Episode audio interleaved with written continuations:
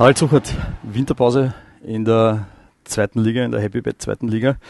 Wir haben uns zum ersten Mal ein bisschen ausführlich unterhalten nach sechs Runden. Das war damals die erste Länderspielpause. Wir haben erste Zwischenbilanz gezogen. Die Situation damals war verheerend. Es waren sechs Runden gespielt. Null Punkte, letzter Tabellenplatz. Du warst in dem Gespräch trotzdem äh, sehr zuversichtlich. Warum eigentlich? Ähm, das, was ich damals bei dieser Besprechung gesagt habe, oder bei diesem kurzen Statement zu der, zu der aktuellen Situation, hat sich dann im Nachhinein bewahrheitet, weil die Zuversicht ähm, einfach die Jungs an, an, an, uns, an das Trainerteam immer weitergegeben haben, nämlich in der Art und Weise, wie sie aufgetreten sind. Es, war, es waren ja diese Situationen zu Beginn wirklich aus, aus ergebnistechnischer Sicht nicht berauschend, aber ähm, der Zug und die Spannung und die, die Art und Weise, wie, wie, wie wir an die Spieler rangegangen sind, hat mich positiv gestimmt, dass wir dann dieses Blatt eben wenden können. Und es hat sich dann zum Glück so herausgestellt, dass, wir, dass es auch möglich ist. Wenn man nach sechs Runden, sechs Niederlagen hat, dann droht da ja immer auch so ein bisschen eine Negativspirale, dass das dann so eine Eigendynamik auch bekommt. Äh, war es irgendwie schwierig, da die, die Moral aufrechtzuerhalten oder die Motivation? Das war das, war das große, das große Kunststück äh, des gesamten Teams und da geht jetzt die Mannschaft genauso dazu wie mein gesamtes Betreuerteam, äh, dass wir einfach versucht haben, die Jungs immer wieder darauf hin, hinzuweisen, was sie wirklich gut können, was sie wirklich machen. Und ähm, es ist uns wirklich sehr, sehr gut gelungen. Kaum einmal eine Trainingseinheit oder ein, Tag, wo wir festgestellt haben, dass sie dass, sie, dass die Enttäuschung größer ist als die Freude am Fußballspielen. Und das ist ein, ein, wichtiges Element, das wir, das wir immer wieder hochgehalten haben, dass diese Freude und dieser Glaube an das, dass wir, dass wir diesen Turnaround schaffen können, einfach, einfach da ist wenn man jetzt diese Tabelle bereinigt um diese ersten sechs Runden, wenn man das nur ab der siebten Runde zählt, äh, dann sind die Young Violets auf äh, Rang 3 eigentlich unglaublich. Es hat auch davor teilweise knappe Ergebnisse gegeben, knappe Niederlagen. Ähm, danach aber, wie gesagt, einen, einen unglaublichen Lauf äh, mit, mit einem Spitzenplatz. Wäre es jetzt zu simpel, wenn man, wenn man jetzt die Theorie aufstellt oder wenn man behauptet, das liegt am Mauder und am Joe Handel? Nein, ich glaube, den Fehler dürfen wir nicht machen, dass wir das äh, an, an, an, einzelnen Personen aufhängen. In, in, so einer Situation, wie wir da waren, dass wir eben diese, diese, diese Niederlagenserie einfach an uns hängen hatten, äh, da ist jeder Spieler, jeder Trainer, jeder Betreuer wirklich äh, gefordert und, und, und, Teil dieser Lösung. Also es kann dann nicht so sein, dass es zwei, drei Spieler oder zwei, drei Menschen sind, die, die dann die entscheidenden Faktoren sind. So läuft es halt dann auch nicht und dann hätte im Endeffekt nicht das den Ausschlag gegeben, dass wir so weit dann äh, uns befreien können aus dieser Situation. Wir haben das als Team geschafft. Äh, in erster Linie die Jungs auf dem Platz gemeinsam, weil es ist so, dass wir, dass wir beginnen vorne zu verteidigen und da beginnt eben schon die Verteidigungsarbeit an der, an der, an der ersten Linie. Und natürlich ist dann schon so, dass äh, ähm, der eine oder andere Spieler dann auch die Qualitäten abgerufen hat, um dann besser zu verteidigen, besser äh, das, den, den Kasten sauber zu halten und da, da hat jeder seinen Teil dazu beigetragen. Trotzdem, wie, wie schwierig war es in dieser Situation für dich? Du hast dann zwei Spieler eben dazu bekommen, Mauder und, und Joe Handel von der, äh, von der Kampfmannschaft. Äh, du hast dich dann entschieden, den Kapitän auf die Bank setzen zu müssen. Wie, wie schwierig war denn das in der Situation? ist, ist eine Situation, die, die natürlich nicht so einfach ist äh, zu handeln und ich habe ähm, ja mit jedem Spieler ein, ein sehr ausführliches ähm, Entwicklungsgespräch oder Status Quo-Gespräch geführt, unter anderem auch mit, mit Jono natürlich und wir haben sehr, sehr offen über die Situation gesprochen, auch er mir gegenüber, äh, wo ich wirklich, wirklich sehr, sehr dankbar bin, dass er mir auch das eine oder andere äh, einfach, einfach mitgegeben hat zu bedenken und, und die Situation war nicht einfach. Wir haben aber, wir haben aber gewusst, dass, dass gerade in der Defensive das eine oder andere vielleicht ähm, Änderungen be be bedarf oder bedürfen. Und dann haben wir uns einfach entschlossen, jetzt da auch personell das eine oder andere zu verändern.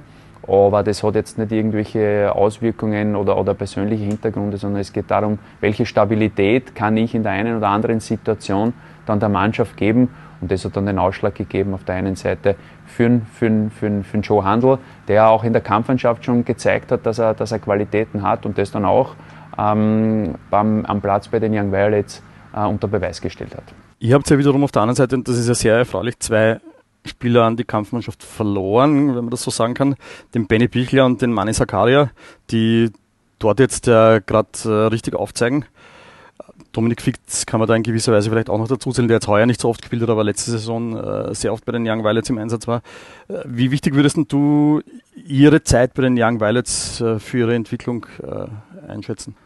Zuerst äh, muss man festhalten, dass ich mich freue, dass ich diese Spieler verloren habe, weil es ist Teil meiner Arbeit, dass wir diese jungen Spieler heranführen an den, an den Profibereich. Und gleichzeitig ist es ein, ein, ein Zeichen für jeden anderen, dass dieser Weg nicht nur gesprochen oder auf der Papierform aufscheint, sondern dass auch wirklich gelebt wird. Und äh, die beiden Jungs haben es jetzt vorgezeigt, dass es möglich ist, äh, mit guten Leistungen, mit, kontinu mit kontinuierlicher Arbeit da nach oben zu kommen. Und das muss oder soll Ansporn sein für alle anderen, die dann, die dann nachrücken, die dann ebenfalls Druck machen, äh, um zu zeigen, dass sie gute Fußballer spielen, dass sie, dass sie sehr gute Fußballspieler sind. Und diesen Weg werden wir in dieser Form einfach weiterführen. Auf der anderen Seite hast du mit dem Wesel de Marco und jetzt zuletzt auch mit dem Dominik Prokop äh, zwei Spieler von oben dazu bekommen. Wie, wie haben die beiden das aufgenommen? Ja, das ist, das, das ist die andere Seite, wo wir natürlich auch Hilfestellung leisten können bei den Young Violets, weil es aufgrund der, der Kadergrößen auch in, bei den Profis immer wieder darum geht, dass junge äh, Spieler, die gerade ähm, aus welchen Gründen auch immer nicht erste Wahl sind bei den Profis, die Möglichkeit bekommen zu spielen. Es geht im, im, im Entwicklungsbereich immer wieder um diese Einsatzminuten, um diese Meisterschaftsminuten. Und da, was das eine für die jungen Spieler gilt, Richtung Profis, gilt es natürlich auch für die etwas routinierteren Spieler, äh, dann die Möglichkeit, Einsatzminuten zu sammeln und, und, und bei den Young Violets zu spielen. Das passiert alles in Absprache mit dem Kampfmannschaftstrainer, mit dem Spieler selbst. Das ist ein ganz entscheidender Faktor, äh, weil der Spieler muss das Gefühl haben, das ist eine, eine, eine, eine Situation, die ihm gut tut, die, mit der er etwas anfangen kann. Und beide haben in, in den Spielen, wo sie bei uns dann gespielt haben, äh, ordentliche Leistungen abgerufen, sich so präsentiert, wie sich das für eine Austria einfach gehört und das war unterm Strich eine positive, eine positive Aktion. Insbesondere der Dominik Prokop, der hat schon viele Bundesligaspiele, der war, der war Torschütze in der Europa League. Uh, jeder weiß, dass der ein großes Talent ist, aber man hat halt jetzt eben zuletzt den Eindruck gehabt, er stagniert ein bisschen, er kommt nicht weiter. Was, was fehlt ihm? Oder wo, wo könnt ihr ihm jetzt helfen? Also im Detail, ähm, wo es jetzt beim, beim Dominik äh, die Problematik liegt, muss ich fairerweise zugeben, zugeben, bin ich zu weit weg, um, um das jetzt äh, wirklich äh, im, im, im, Detail besprechen zu können. Für mich ist nur wichtig, äh, Hilfestellung, so wie, wie vorhin angesprochen, dass wenn der Spieler auch dann selbst seine Bereitschaft signalisiert, und das hat er in, in einem Vier-Augen-Gespräch mit mir mehr als eindeutig gemacht, weil er leidenschaftlicher Fußballer ist, weil er gerne Fußball spielt und ich bin davon überzeugt, dass es keine, keine Dauerlösung ist und dass er, dass er auch wieder diesen, diesen Anschluss äh, bei, der, bei, den Profis, bei den Profis schaffen wird oder eben dann, dass der Weg eventuell sogar weitergeht. Das heißt, Ziel ist, oder, oder er kann sich da ein bisschen den, den Money als, als Vorbild nehmen, der, der über euch richtig gut in Form gekommen ist wieder und, und jetzt dann oben aufzeigt. Genau, das ist eine ähnliche Situation, weil auch bei Mani war es ja zu Beginn der Meisterschaft so, dass er für die Profis aktuell, aus welchem Grund auch immer, äh, jetzt für, für Meisterschaftsminuten vom Start kein Thema war hat dann seine Leistungen und seine, sein, sein Potenzial bei den Young Violets entfalten können, hat dort immer wieder aufgezeigt, nicht nur mit Toren, sondern auch mit der Art und Weise, wie er gespielt hat. Und das Gleiche gilt für, für Dominik Prokop und für jeden anderen Spieler, der dann da bei den Young Violets spielt. Okay, kommen wir zu den ganz Jungen. Ihr habt ja richtig viele ganz, ganz junge Spieler im Kader, die jetzt im Laufe des Herbst auch zu vielen Einsätzen gekommen sind. Amos Mutzka, Stefan Radulovic, Patrick Wimmer, Azo Jukic, Stefan Feiertag und zuletzt auch der, der wieder fitte Java Mester. Äh, was können wir von, von dieser Generation, von diesen Spielern noch erwarten?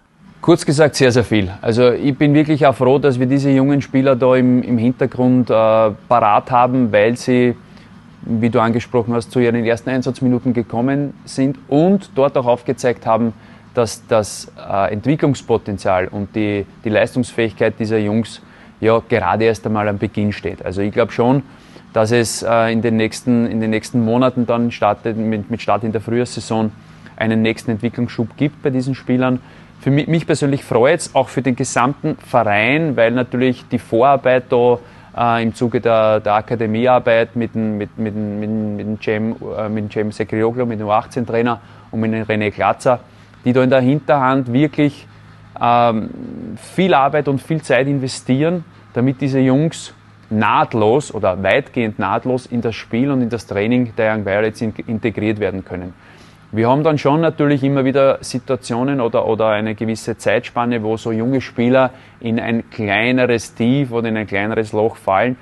Da sage ich aber immer wieder, das ist ein normaler Entwicklungsprozess. Also es gibt kaum einen Spieler, der dann von der U18 äh, den Step zweite Bundesliga macht und schafft und durchgehend Leistungen bringt und nie verletzt ist und immer wieder gute Leistungen abruft, das ist, das ist kaum möglich. Für uns im Trainerteam ist es immer wichtig, dann zu erkennen, wann hat er gerade diese Phase. Äh, einfach den Jung, den, dem Spieler dann einmal die Zeit geben, durchzuatmen. Deswegen auch hier die Zusammenarbeit mit der Akademie, dass vielleicht ein oder andere dann wieder mal ein Spiel in der U18 bekommt, um, um sich selbst wieder ein bisschen Luft verschaffen zu können. Aber das sind Spieler, die auf Sicht, und das ist, äh, sage ich jetzt bewusst, kurzfristig sicherlich ein Thema sind, nicht nur für die Young Violets, sondern im Idealfall dann auch schon weiter für die Profis. Ich habe mich ein bisschen äh, informiert. Ihr habt ein, Testspiel gemacht gegen die U18 in einer Länderspielpause und das ist, glaube ich, 60 Minuten Spielzeit und irgendwie mhm. Ergebnis 9 zu 1 oder so irgendwas. Mhm. mhm. Also wo man halt einfach sieht, dass dieser Sprung von der U18 zu den Young Violets einfach äh, riesig ist. Stimmt das so, diese, diese Einschätzung? Ah, also, jein, jein. Also der Sprung ist groß. Ich glaube, dass er schon, schon, schon äh, größer ist, als es so mancher Fan vielleicht vermuten lässt. Ähm, was aber dann, welchen Fehler man dann nicht machen darf, ist jetzt ein Ergebnis, so wie es in diesem Fall dann war, als Maßstab herzunehmen.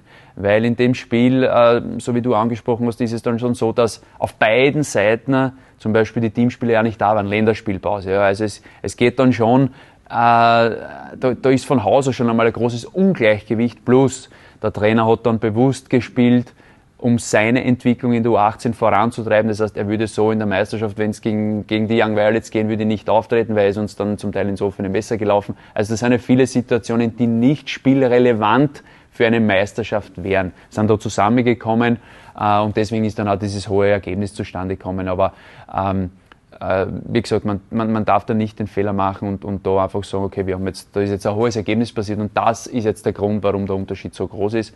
Das ist nicht der Fall, weil auch in diesem Spiel habe ich wieder einen Eindruck bekommen von dem einen oder anderen Spieler, der jetzt grundsätzlich im U18 Trainingskader aufscheint, wo ich für mich dann sage, ah, der Junge, da sieht man schon etwas, das könnte schon der nächste sein. Und das ist eigentlich der Hauptgrund, warum wir dann immer wieder so ein Spiel heranziehen, um einen Gesamtüberblick zu bekommen, äh, in dieser Schnittstelle U18 und Young Violets. Aber wie du gesagt hast, der, der Sprung ist trotzdem ja groß. Ist der größer als dann von den Young Violets zu den Profis? Kann man das irgendwie einschätzen? Äh, glaube ich, glaube ich schon.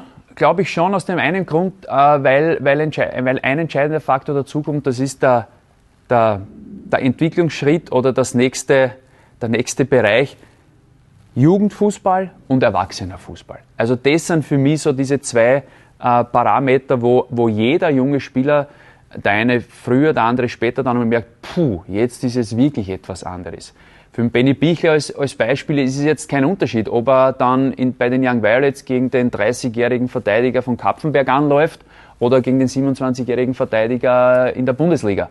Da ist dann dieser Unterschied, was das betrifft, nicht mehr so groß. Wenn es um Tempo, Taktik und, und individuelle Fähigkeiten geht, keine Frage, ist die Bundesliga das Höchste und da ist auch noch ein, ein, ein Unterschied erkennbar. Aber ich glaube schon, dass der, dass, der, dass, dass der Unterschied merkbarer oder erkennbarer ist, gerade vom Akademiebereich Richtung, Richtung äh, zweite Bundesliga. Jugendfußball und äh, Erwachsenenfußball. Einer, über den man in deiner Mannschaft ja kaum redet, ist der jetzige, der aktuelle Kapitän Anuel Mukantir der war ja mit, ich habe es angeschaut, mit dem Nils Hahn, dem Lukas Prokop und dem Mirko Kost die Konstante eigentlich im, im Herbst. Er hat mit eben die meisten Einsätze, die meisten Einsatzminuten, hat auch durchwegs sehr solide gespielt. Der, der ist für mich ein bisschen in einer ähnlichen Situation wie der Mani Sakaria. Nämlich er ist jetzt nicht mehr der aller, allerjüngste, so 17, 18, 19. Äh, hat er das Zeug zu, zu mehr? Der Verein hat sich im Sommer dazu entschlossen, den Anu mit einem neuen Vertrag auszustatten und das äh, nicht ohne Grund. Ja, also ich glaube schon, dass der Anu äh, seine persönlichen äh, Entwicklungsschritte vorangetrieben hat. Er ist in einer ähnlichen Situation wie eigentlich jeder andere Spieler auch bei den Young Violets. Er hat Woche für Woche die Möglichkeit, sich für die Profis, für den Profikader ähm, einfach ins Rampenlicht zu spielen. Er hat es in einigen Spielen und in vielen, vielen Szenen auch auch gezeigt. Und es liegt unterm Strich jetzt an ihm selbst, wie weit diese Reise jetzt geht.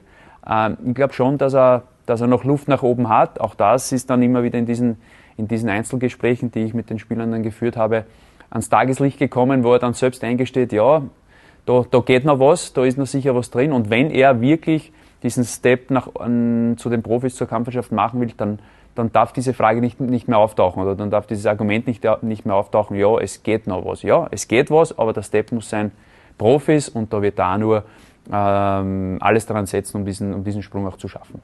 Wie wichtig ist er so im Mannschaftsgefüge jetzt als, als Kapitän am, am Spielfeld?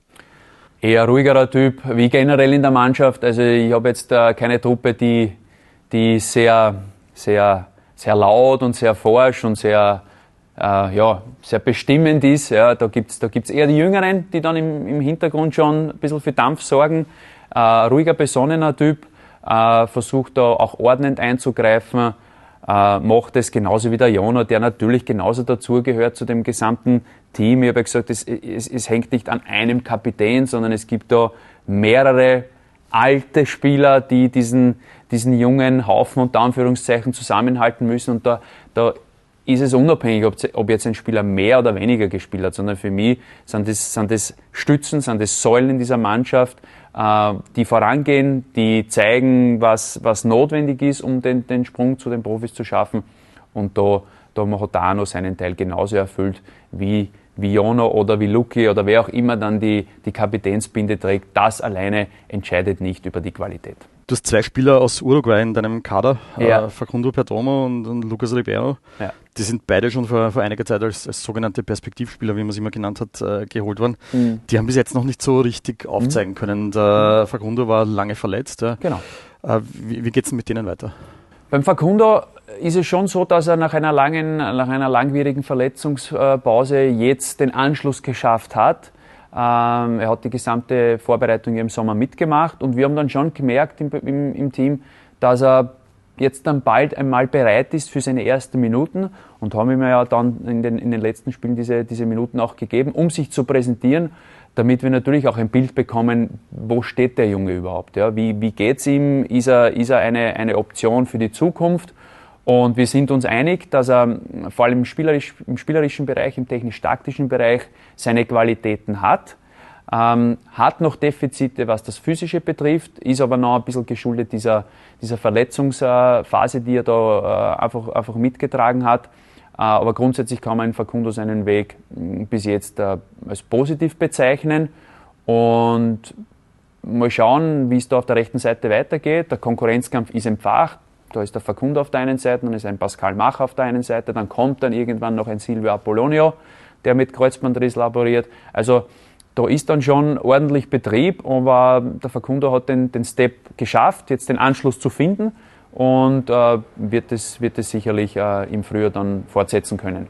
Beim Lucas Ribeiro ist die Situation etwas anders. Äh, der Lucas hat ähm, Schwierigkeiten, sich vor allem in das in das Gesamtsystem zu integrieren, vor allem was die Sprache betrifft. Also wir sind ja bei ihm sehr hartnäckig, was die deutsche Sprache betrifft. Äh, er versteht sehr, sehr wenig Deutsch, ähm, nimmt aber da auch Stunden, um, um seine Sprachkenntnisse zu verbessern. Ähm, das ist, glaube ich, schon ein entscheidender äh, Schritt für ihn, um schneller, besser den Anschluss an das Spiel zu schaffen. Er hat seine Fähigkeiten mit dem Ball, aber gerade wenn es um diese taktischen Elemente geht, wo du als Trainer schnell irgendwo kurz was erklärst, läuft dann vieles an ihm vorbei. Ähm, und deswegen äh, tut er sich da im Moment sehr schwer. Wir haben auch diese Situation mit ihm ähm, besprochen, ähm, im Detail auf Spanisch. Da hat uns von unserem äh, Athletiktrainer die Frau äh, ausgeholfen, die da Spanisch spricht und auch diese Stunden mit diesen beiden Spielern abhält äh, ihm die Lage ganz klar vor Augen gehalten, dass er, dass es das Wichtigste ist, dass er diese deutsche Sprache lernt, äh, weil egal wo, ob bei Austria oder sonst irgendwo, er muss, er muss verstehen, worum es geht und, und äh, es darf dann nicht so sein, dass er, dass er vieles gar nicht mitbekommt, weil darunter leidet dann seine Leistung, darunter leidet sein Spiel und dann kommt das unterm Strich heraus, dass es für, eine, für, für Einsatzminuten oder vielleicht für eine Startelf im Moment noch nicht reicht ihr merkt sicher auch alle miteinander im, im, gesamten Team, dass die, es wird oft diskutiert jetzt über die finanzielle Situation im, im ganzen Verein, äh, dass da momentan alles sehr, sehr eng ist. Momentan wird ja diskutiert auch, ob beide Mannschaften irgendwie im Winter auf ein Trainingslager fahren können oder ob das vielleicht auch nicht geht. Wie, wie geht es denn ihr mit dieser Gesamtsituation um?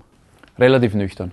Ganz, ganz einfach, weil es, weil es Bereiche sind, die, die wir null null äh, in der Hand haben, wo ich sage, ich kann da irgendwie Einfluss nehmen oder ich kann mich da irgendwie auch äh, mit meinen Gedanken irgendwie äh, einbringen. Ähm, ist nicht mein Job. Es sind viele Leute im Hintergrund, die sich damit beschäftigen. Das ist auch gut so. Ähm, Experten, die, die sich etwas überlegen, wie wir an dieses Thema herangehen können, wie wir aus, die Situation, aus dieser Situation herauskommen können. Äh, bei uns im Team, im Trainerteam, im, in der Mannschaft selbst ist es wirklich nur ein Randthema und, und auch das Thema Trainingslager, was jetzt vielleicht von der Öffentlichkeit ähm, sehr, sehr breit getreten wird, nehmen wir als, als, als gegeben hin. Ja? Also es ist dann, wenn, wenn, wenn, wir, wenn wir auf Trainingslager fahren, freuen wir uns natürlich, werden diese idealen Situationen, diese Umstände auch ausnützen können. Wenn nicht, wird unser Trainings- und Spielbetrieb genauso weitergehen. Ja, dann werden wir hier eine Lösung finden, dann werden wir hier vielleicht etwas improvisieren in der einen oder anderen Situation beim Training, aber das ist jetzt kein Thema, das, ist, das uns lange oder breit beschäftigt. Dafür haben wir andere Sorgen äh, oder, oder andere Gedanken, mit denen wir uns auseinandersetzen und wo wir unsere Energie hineinlenken. Wie schaut denn aus jetziger Sicht die, dieser Fahrplan durch die Winterpause bei euch aus? Ihr, seid jetzt noch im, im Training ein bisschen? Genau, also wir haben jetzt äh, die letzte Woche Trainingswoche, wo ja ein internes Spiel mit der Kampfmannschaft ansteht am Montag. Ähm, und danach äh, werden die Jungs in, den, in, den, in die Winterpause geschickt für drei Wochen. Wobei es in diesen drei Wochen nicht so ist, dass die Jungs nur auf der faulen Haut liegen werden, sondern es wird ein, ein erhaltendes Programm äh, zu absolvieren sein, das von unserem Athletiktrainer ausgegeben wird. Und das ist ähm, moderater Sport, nicht mehr und nicht weniger.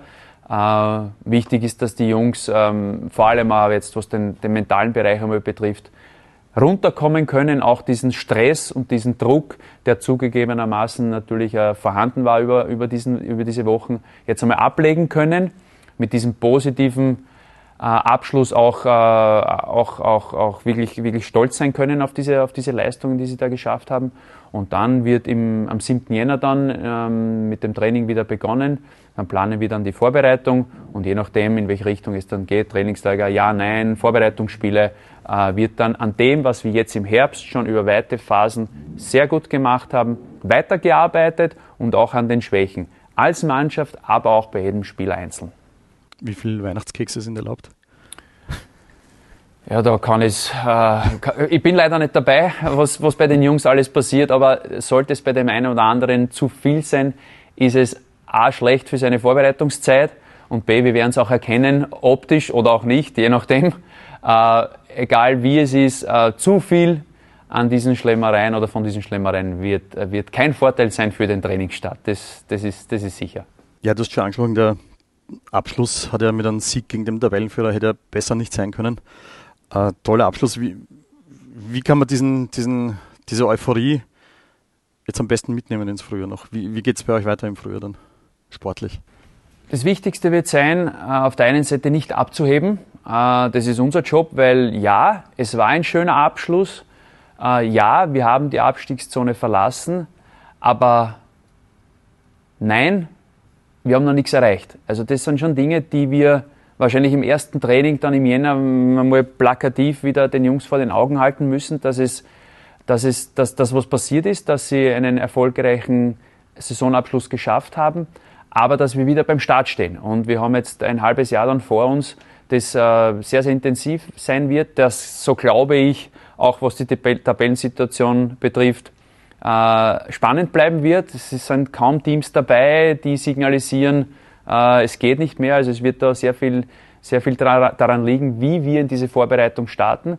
Und meine Aufgabe, die Aufgabe meines gesamten Betreuerteams wird einfach sein, aufzuzeigen, was alles Positives in diesem Herbst passiert ist.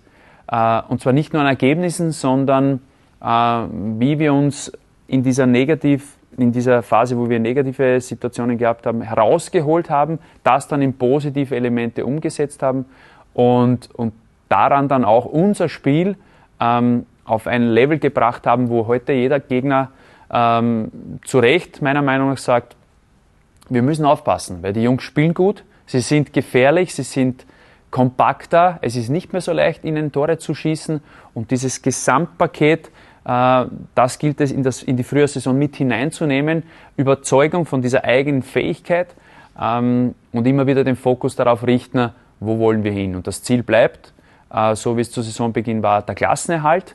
Äh, wenn wir mit diesem Engagement und mit dieser Bereitschaft ähm, in, das, in das Frühjahr hineingehen, bin ich davon überzeugt, dass wir das auch schaffen werden äh, und gleichzeitig auch den Fokus auf jeden einzelnen Spieler bewahren, um dieses Ziel Profimannschaft einfach zu erreichen. Harald Suchert, vielen Dank. Dankeschön.